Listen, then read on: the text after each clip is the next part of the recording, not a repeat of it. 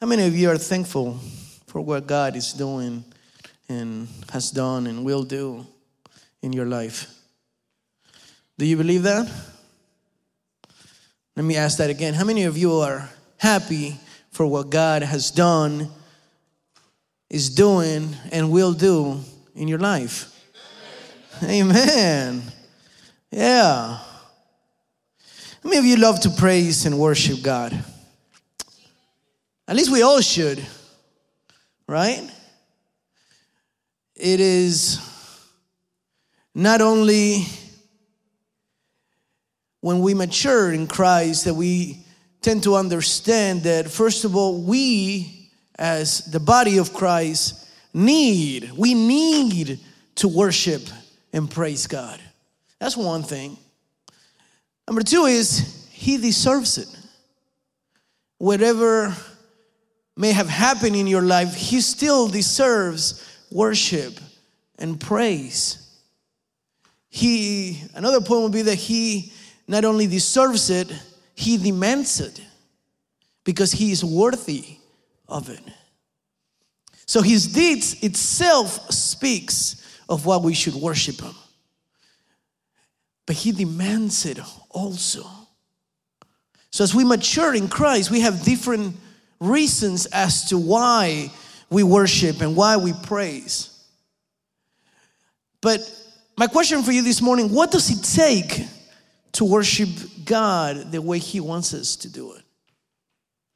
This entire year, we've been speaking of worshiping and, and praise and where we find it in the Bible and how God wants us to become a true worshiper of God. I always I was telling my brother-in-law today that worship and praise goes way beyond just singing. You can sing all the lyrics and never worship God once.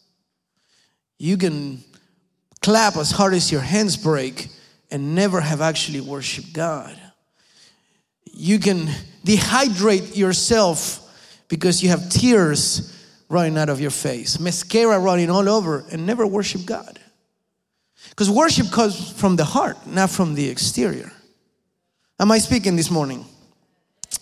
Let's open up our Bibles in the book of Second Kings, chapter 5.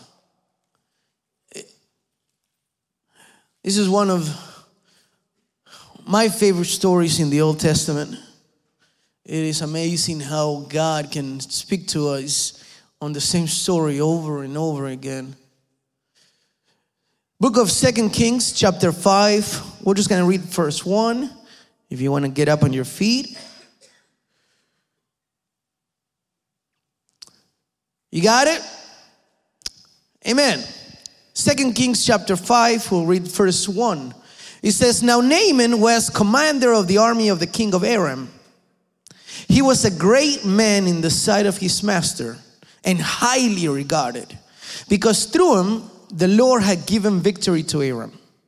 He was a valiant soldier, but he had leprosy.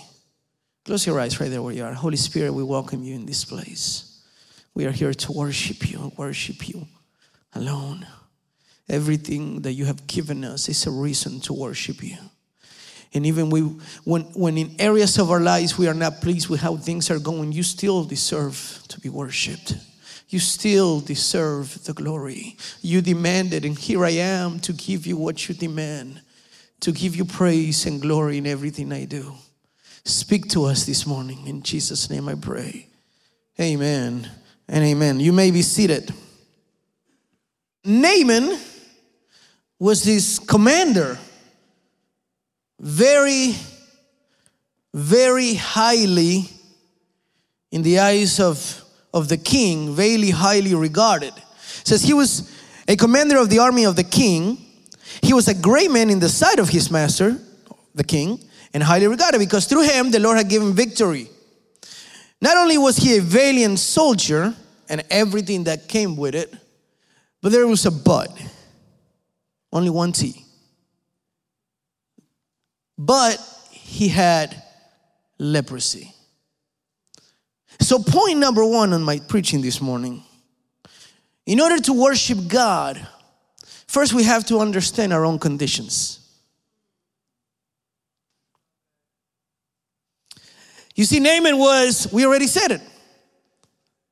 You, you ever see those army movies, or if you have somebody in the army, or you see that they have all these medals on their chest? There was no space for these guys of all the medals he had.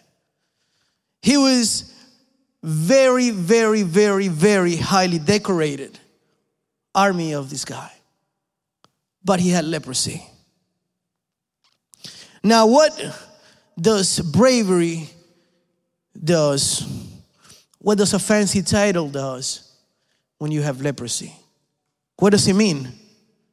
What does it mean to have all the titles and everything when on the inside you know what your skin looks like?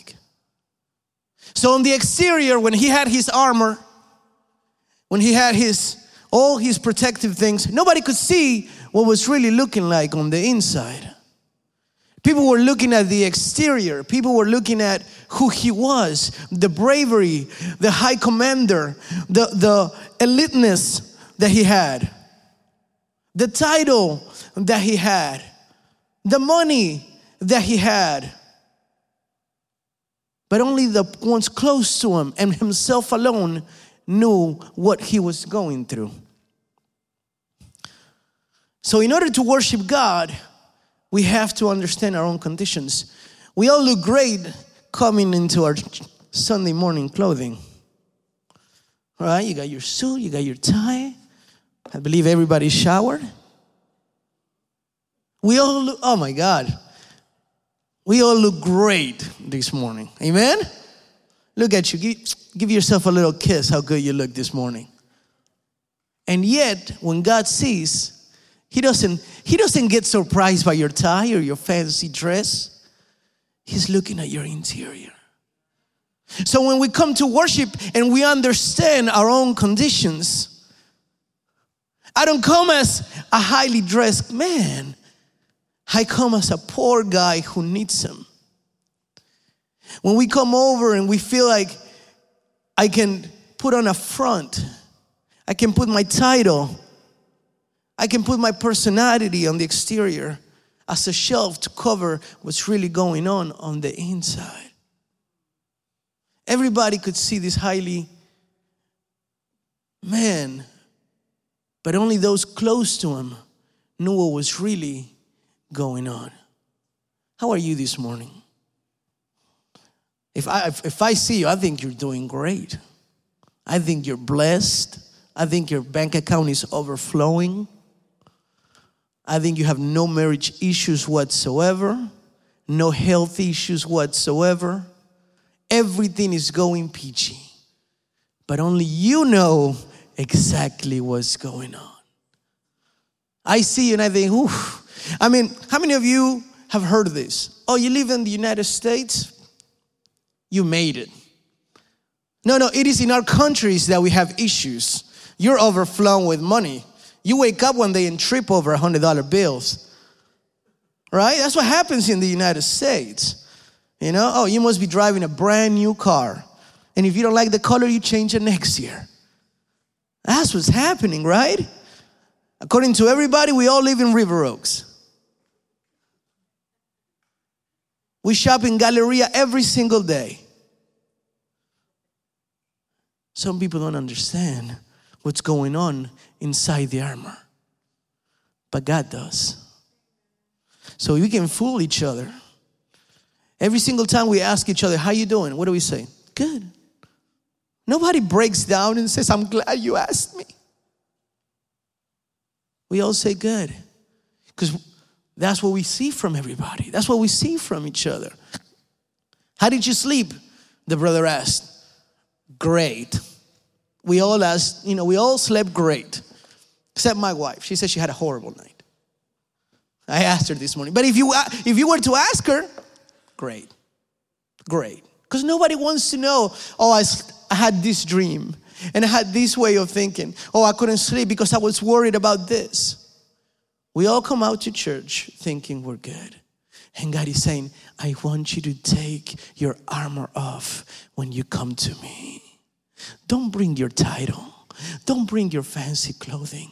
Take it all off. I want to see the way you truly see yourself. And when you understand your own condition, when you understand that there's no title covering, that God can see through us, we can come and worship Him as we are. You can come and tell Him how broke you are, how desperate you are, how you feel like your prayer is not going through the ceiling, how you feel like the songs are not coming through, how you feel like everybody's feeling God, but you're not. So, can you worship Him understanding your own condition? Can you, can you imagine how this man felt? How he, everybody looked up to him because he was bravery in itself. He was Tom Cruise in Mission Impossible or Top Gun, whichever you like. He was this great guy. But when he saw himself in the mirror, he didn't feel like that. He didn't see the title, he didn't see the money. He saw who he really was. How do you see yourself this morning? Do you like the person that you look at in the mirror? Are you happy with yourself? Oh, I knew I wasn't going to get many amens this morning. I'm also preaching in the 10 a.m. service, and that one's even harder, so you enjoy this one.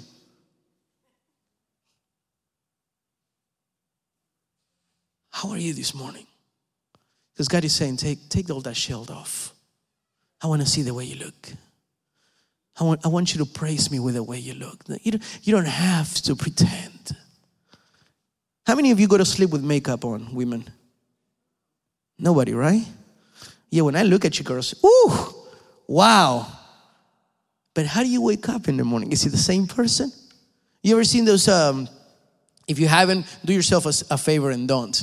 But have you ever seen one of those Chinese uh, makeup videos where you see somebody looking 99 and then after the makeup they look like 17? And you're like, oh my God. I tell my brother-in-law, man, that first date better be a pool party. Better make sure to see who's looking under under all that makeup. God is saying, you keep putting all this front.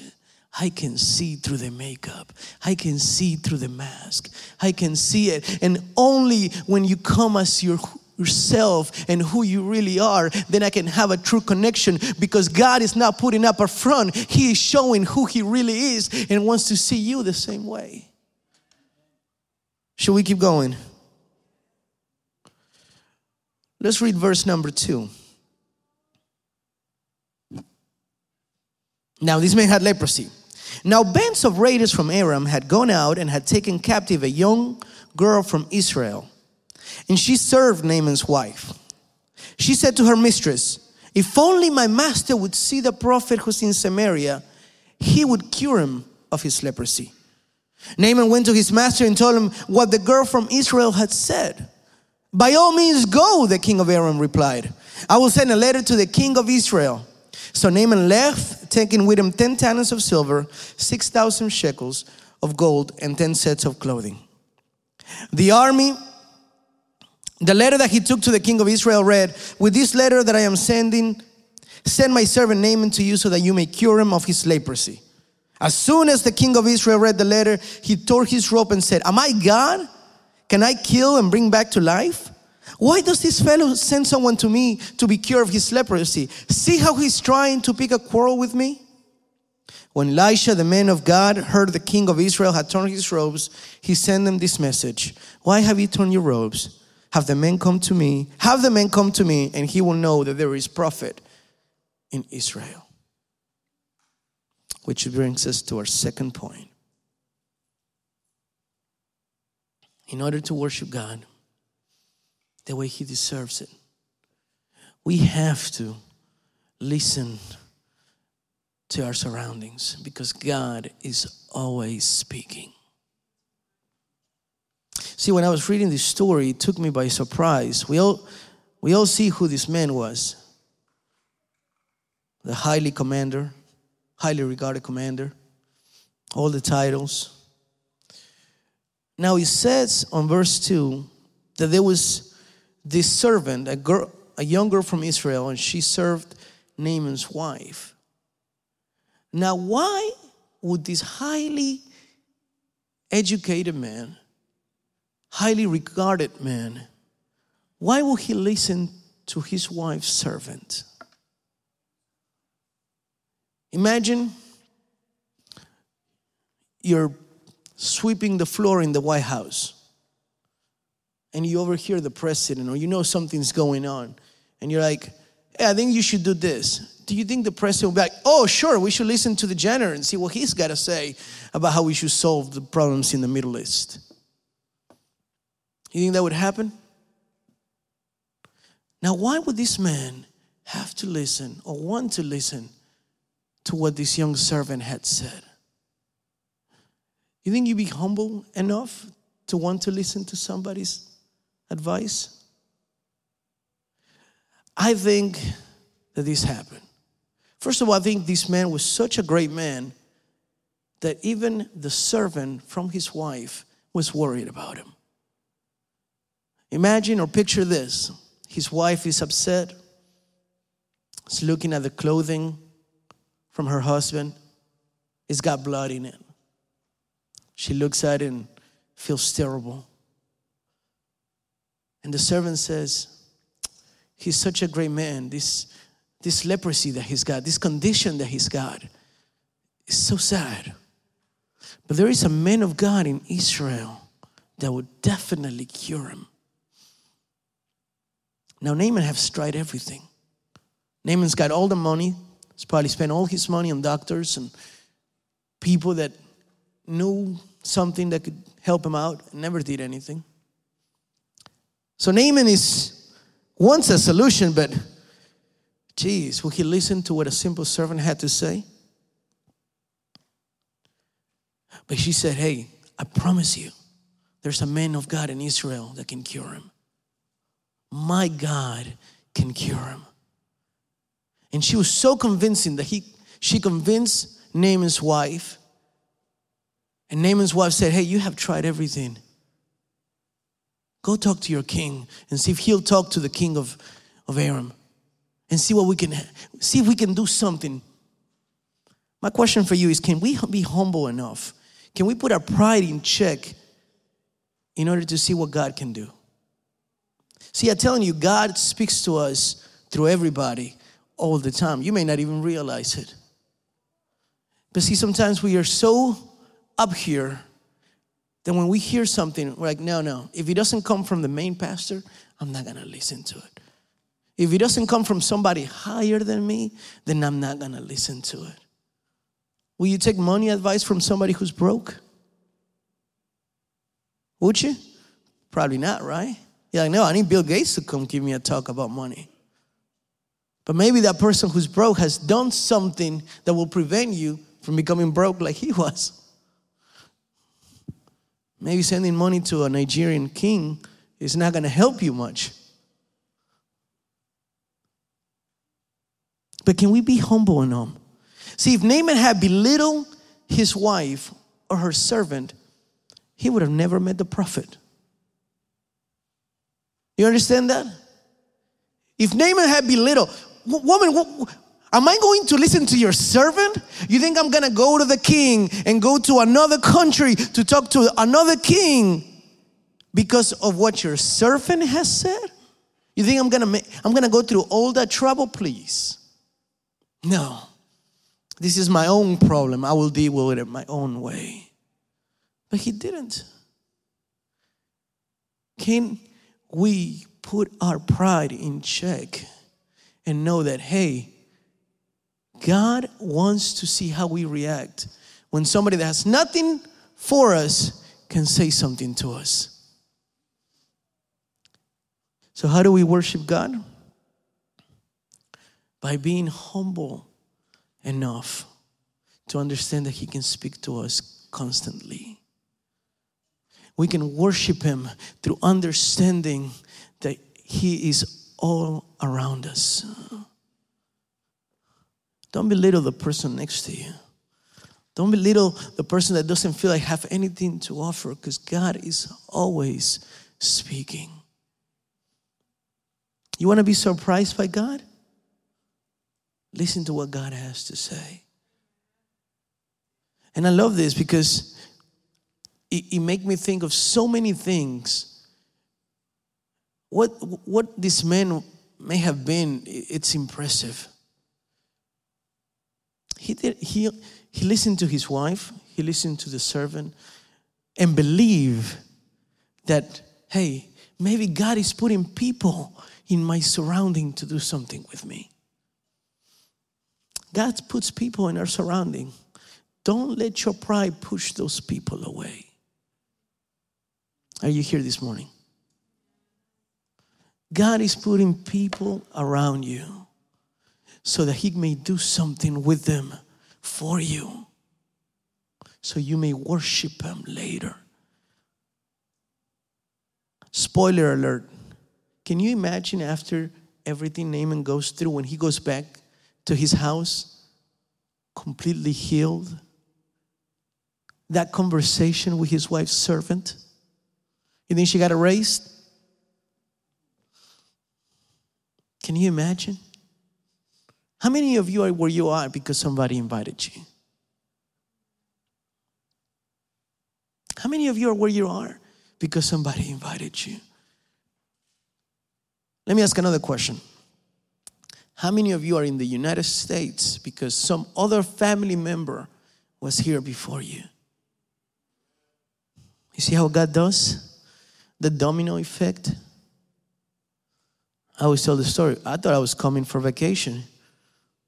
20 years later, so I'm still here. Now I have a child. It's been a long vacation.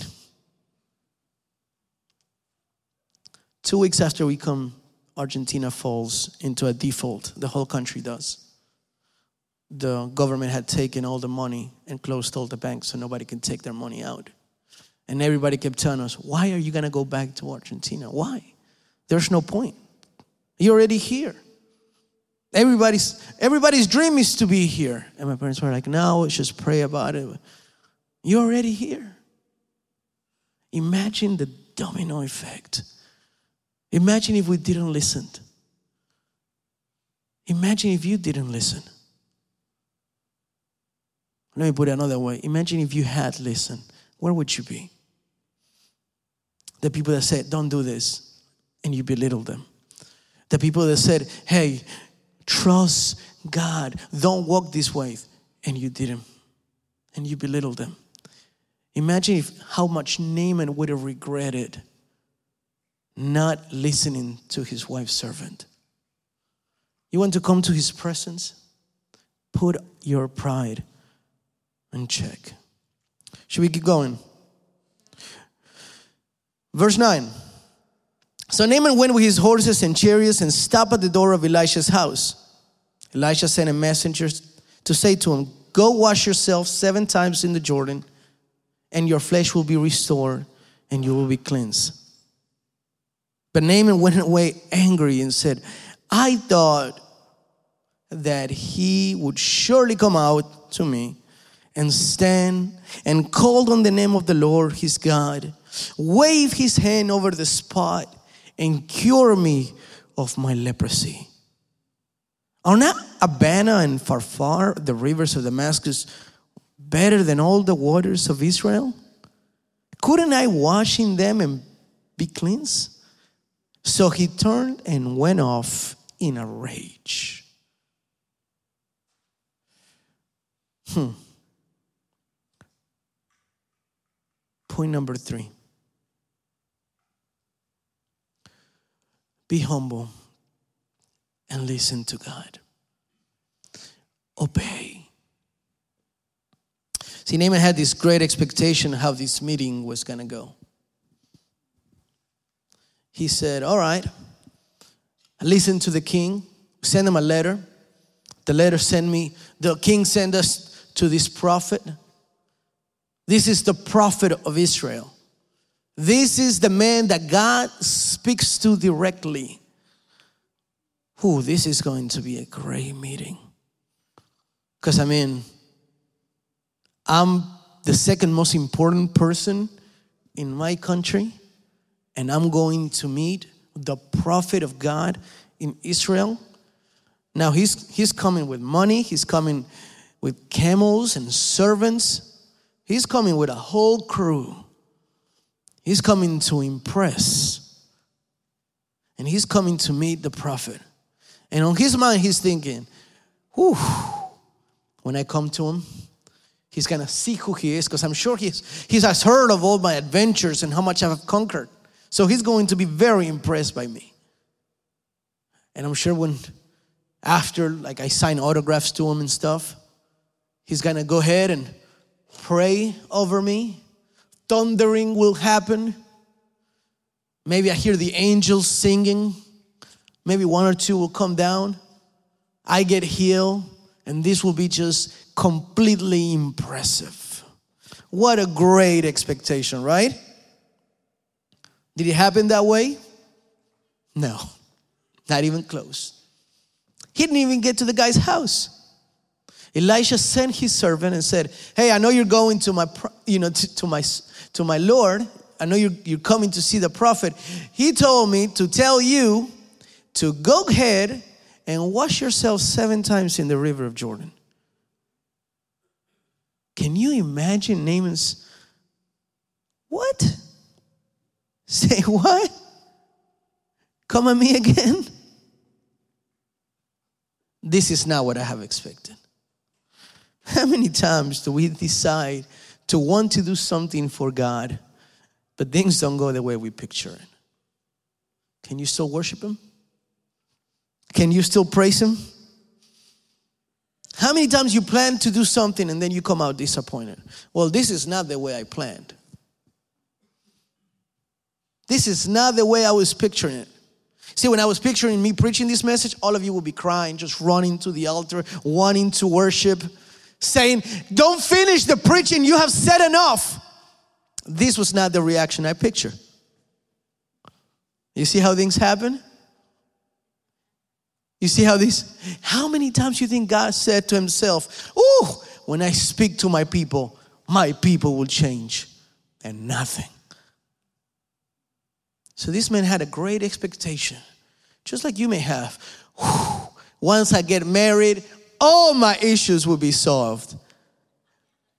And what happened? huh? Once I join this ministry, they will see who I am and everything will flow. How did that go? Can you still worship even though things that you picture don't come out the way you have? Or are you still disappointed? No, no, see, Jonathan, I want to serve God, so I joined this ministry, but nobody thinks the way I do, and nobody wants to do what I want to do. Therefore, I'm disappointed. Therefore, I'm no longer worshiping. Therefore, I, I want to get out of the ministry. See, they don't they don't respect me in this church. I figure out that if I join this church, they will look at my title. They will look at who I am. Haven't you heard what I done in my country? Do you know who I am? And you want me to do what? No, no, no. This is not what I was. Am I speaking this morning? How many of you joined a job thinking things were going to go a certain way? You bought a house thinking things were going to go a certain way.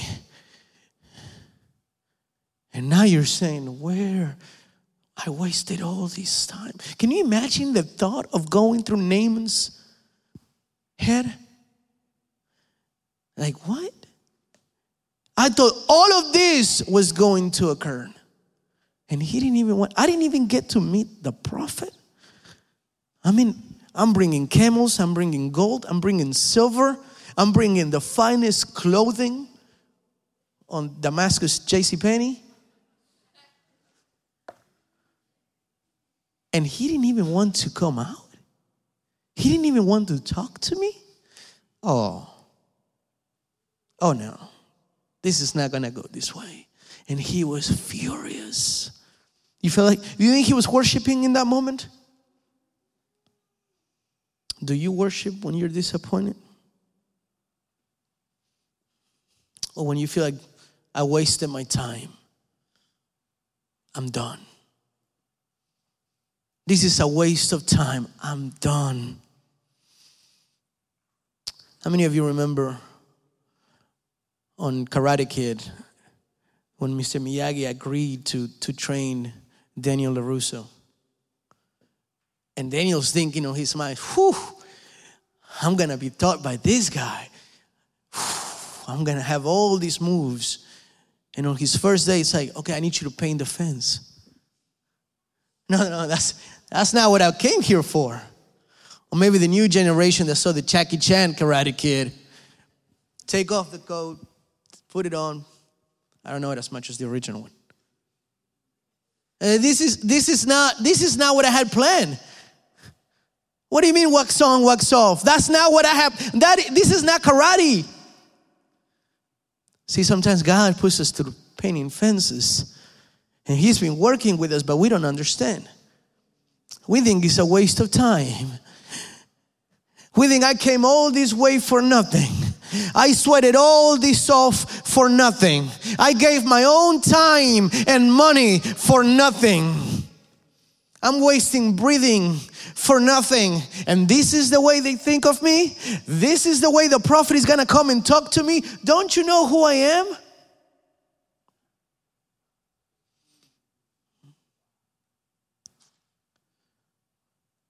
And we think we wasted all this time. And God is saying, What are you going? Are you going to worship me through this moment? Will you still believe in this moment? Will you be still humble enough and say, if God put me here, then there must be a reasoning. See, I knew I wasn't going to hear many hallelujahs in this message, but I still believe God is speaking. Because I could have preached, at, I mean, different preachings, but for some reason, God gave me this one. Some of you are thinking, I wasted all my time, all my energy. And God is saying, Can you still worship me? There is a plan in the middle of it. I'm still in control. I am the God of Israel. I am the God who promised you. I am the God who will make it happen. Can you worship me in the middle of it? Will you keep your faith? Listen to the next verse. Verse 13. It says, Naaman's servants went to him and said, My father, if the prophet had told you to do some great thing, would you not have done it? How much more than when he tells you, Wash and be cleansed? See, this is, this is great because you need to know who you surround yourself with. See, somebody was brave enough to talk to him when he was at his worst, when he was mad, when he was furious. I bet he was like, I'm gonna chop these prophet heads off because I did not come all the way over here to just be told, go wash at some nasty river. And somebody said, Hey, if he would have asked for so much money, would you have given him some? Yes, I would have paid anything. Well, if he would have said, Hey, you have to defeat some dragon, wouldn't you have done so? Yes. If he would have asked you, for you to go in some great adventure, wouldn't you have done so? Yes. Then why not do this simple thing? He said, Sure. Once again, Naaman's pride was put on check. He gave in. Can you listen? Who, who, who is speaking to you next door? Imagine somebody else would say, I told you that guy was going to be a fraud. I told you you're wasting your time. You're going to die with your leprosy. You will never become anything else than just a leper. And if you would have listened to him, where would he be? Who are you listening to? See, when, when you're at your worst, when you're mad, when you no longer want to talk to your wife, who are you going to listen to? I told you she was no good for you. You better leave that girl alone. I told you that church is not good. They don't understand your talents. You need to get off from there. I told you you're wasting your time in that ministry. I told you you're wasting your time with those kids. I told you you're wasting your time with that man. Who are you listening? Who are you listening? He said, Hey, you already come this far. Don't you want to see it come through? God is telling you, you have made it this far. Don't you want to believe me enough to make me see you do it? Make you push you through it. You, you ever seen that picture of the guy um, hitting on the cave and he's so close to where the diamond is and he gives up right before it? God is saying, because of the people that you surround yourself, you listen to them and you gave up right before you could see what I was gonna go through, do, what, what I was gonna do with you. You never made it see it through. Who are you listening to this morning? Can you still believe that God will make it happen? Can you quiet those around you that don't want to don't want to see you succeed? Don't want to see you become who you want to be, who God wants you to be. Can you still worship when you're mad? Can you still worship when things are not happening the way you picture it, the way you saw things? Can you still worship when everybody around you is laughing at you? Can you imagine how, not only mad, how, what a shame he must have felt? Like, look at me, the way he treated me. Look at the way this prophet treated me in front of my servants. I'm losing all my respect. I got to do something. Doesn't he know who I am? And yet he was humble enough. Let's close this thing out. Look, look at verse 14. So when he went down and dipped himself in the Jordan seven times, as the man of God had told him, and his flesh was restored and became clean like that of a young boy. My last point is this Can you have faith to worship because I can, I can, I can picture Naaman dipping himself once, coming out, and nothing happening. Doing it again, and nothing happening. And him thinking, why am I wasting my time? Why am I doing this? I made a fool of myself. I took all of my all of my clothing, everything. Now all my servants can see me naked. I'm swimming naked on this river, this nasty river. There's better rivers back at home. I came all the way and I'm not seeing any results. He's stepping in the third time and the fourth time and nothing is happening. And the enemy starts throwing darts on his mind. Look at you. What do you think was going to happen? You think you what? you were magically going to be healed. Look at you making a fool of yourself. He's doing a fifth and a sixth time, and everybody's looking at him like, is something gonna happen? And he's not seeing any results. Maybe you're in your first, second, third, four, five, six try, six year, and you're not seeing any results. Will you still worship? Will you still be having that faith that needs it in order to be dipped in the seventh time? See, I titled this message, Dive In. Because in order to worship Him the way we, He deserves to be worshiped, we have to dive in into the river of praise and worship. Where you leave your pride outside where you understand your condition and you say, and this is why I need to swim in your presence because I understand my condition. I understand.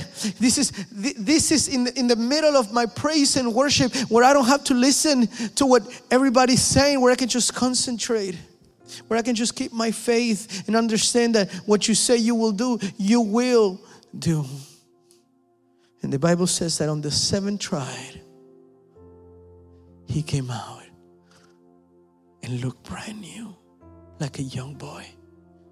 Can you imagine the relief? of this man, the weight off his shoulder. Can you imagine? And if you keep reading how thankful he uh, was, the, entire story goes, it, it goes great for him. If you actually finish the story, you will know that when he goes back to give him all this money and all this stuff that he had given, the prophet sends his servant again and says, I don't need any of that. My God is will bless me enough. I don't need your I don't need your reward. But the prophet's servant had other plans and wanted that money and wanted those clothes and made up a lie and said, "Hey, two prophets came and uh, We need, we need that money actually. So when he went out and gave it, as he was coming back, the, the servant was, the prophet said, Hey, wasn't my heart right there? You think you can fool me? Naaman's leprosy will now become your leprosy. And this is what amazes me. How can um, a man who has never seen the prophet believe the prophet, but another man who lived with the prophet couldn't see it coming? See? Maybe this is your first time here, actually paying attention, and God may speak to you. And then somebody that comes here every single Sunday, dresses better than everybody else, have never heard God speak. You can be in church 70,000 years and never truly worship Him because you never understood who the God was. Jesse was the servant lived with the prophet and never never understood the power that was within the prophet